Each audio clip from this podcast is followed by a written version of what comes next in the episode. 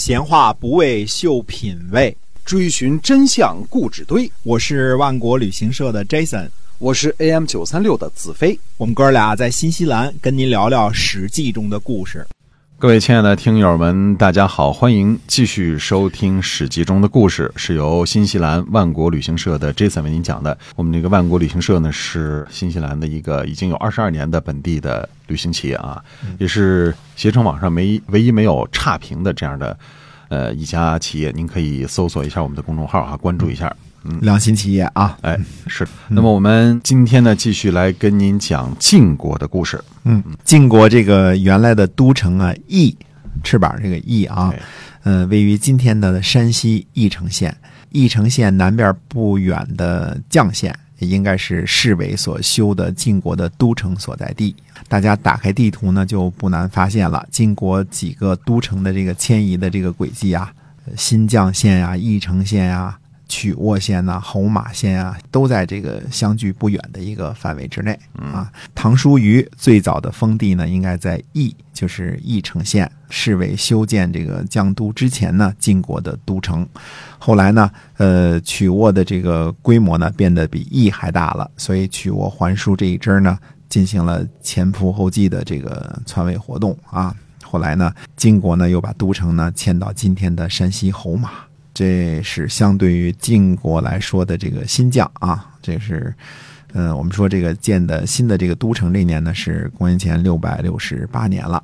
同样呢，在这个公元前六百六十八年呢，西国国秋天呢前来攻伐晋国，到了冬天呢第二次攻打晋国，晋献公呢就准备出兵呢报复西国国，但是侍卫说呢说不行，侍卫还说什么呢？说国公啊。本来就骄横，嗯，突然呢打败了我们，就更不会爱护自己的人民了。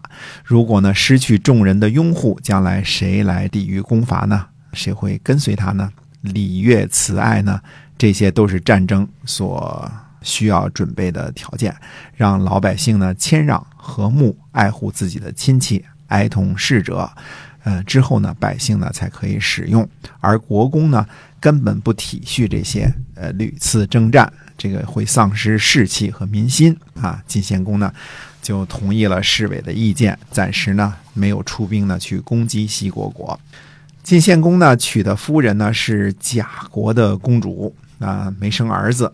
贾姓呢也是姬姓的一支啊，按照周礼来说呢，应该是变姓，也就是说同姓不同婚，对吧？嗯，那么呃同姓不同婚的这个制度呢，看来晋国是没有遵守的。晋献公呢又征于齐姜，我们以前说过啊，这个征字呢应该是和长一辈的通奸的意思。这位齐姜啊，哎征对吧？蒸蒸日上的 蒸，蒸蒸日上的蒸啊。那么呃这位齐姜呢？呃，应该是曲沃武功的身边人啊，是这个晋献公的母亲辈儿的，所以叫征啊。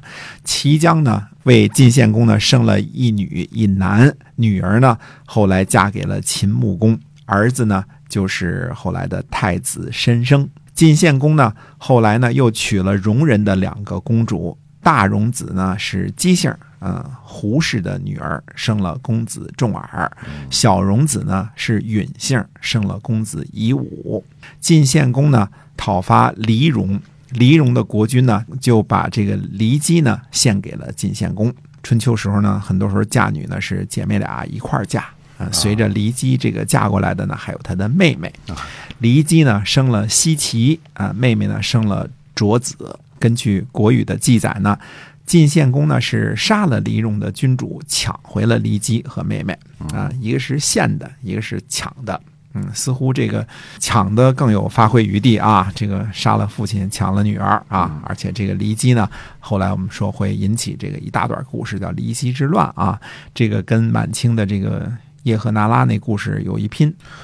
无论是抢夺一说呢，还是进献一说，反正这个成亲生娃，这个记载都是一致的啊。我们这儿呢，第一次出现了公子重耳的名字。我们先说一下这个公子重耳，这个重耳的读音啊，可能大多数的读者呢，大多数的听众朋友们都已经意识到了啊，说这个字儿呢，应该读为重耳，对吧？重复的重哈，对的。嗯，我们中学语文老师呢读重耳，嗯。嗯，我呢多年以来都读重耳，呃，我呢特地去查了这个这个字的发音，嗯。古人呢至少有四种说法都是读重耳的，耳。但是也有一种呢读重耳，可见古人呢在这个读音上呢也都不是统一的。哎。我个人觉得呢，重耳读起来呢没有重耳那么有气魄。啊，一点也不像这个中国历史上最伟大的晋文公的这个名字的发音啊，所以呢，允许我呢，呃，尊重我的语文老师，继续读重耳啊，呃，望，因为他有一种读音是重耳，也不能说我是完全错误的啊，嗯嗯，那么望文生义的解释呢，重耳就是双重耳垂的意思啊啊，但是呢，实际上它的解释是什么呢？说重耳呢就是重瞳子，也就是两重的铜人儿啊。历史上记载呢，说帝舜是重瞳子啊，这个项羽也是重瞳子啊，都是属于天赋异禀。嗯，说这些都是闲篇儿啊。现在认为呢，所谓重瞳子就是有点类似这个嗯白内障这种是一种病啊，是嗯异象啊，生的不跟天生异象不一样哈。嗯，其实刚才我们已经说漏了啊，这位公子重耳呢，就是后来赫赫有名的晋文公啊，晋晋文公嗯可以说是晋国最重要的一位人物，也是春秋时期最重要的一位人物啊。而且呢，这个晋文公啊，那个时候的中公子重耳呢，由于遭受骊姬之乱呐，在外。流亡颠沛流离呢，一十九年是晋国，这是春秋时期呢最最传奇的一段故事。嗯啊，注意啊，这是历史的真实，不是传奇小说啊。哎刚才提到的这个骊姬，这可不是个一般的人物，他就是我们今天开始开讲的这个骊姬之乱的主角。我们这儿呢，先开个头儿。嗯，骊姬之乱大约是要讲一二三四五六啊，这是很长的一段故事啊。那么骊姬呢，想让自己的儿子呢被立为太子，而当时呢，晋献公已经立了太子了，这就是太子申生啊。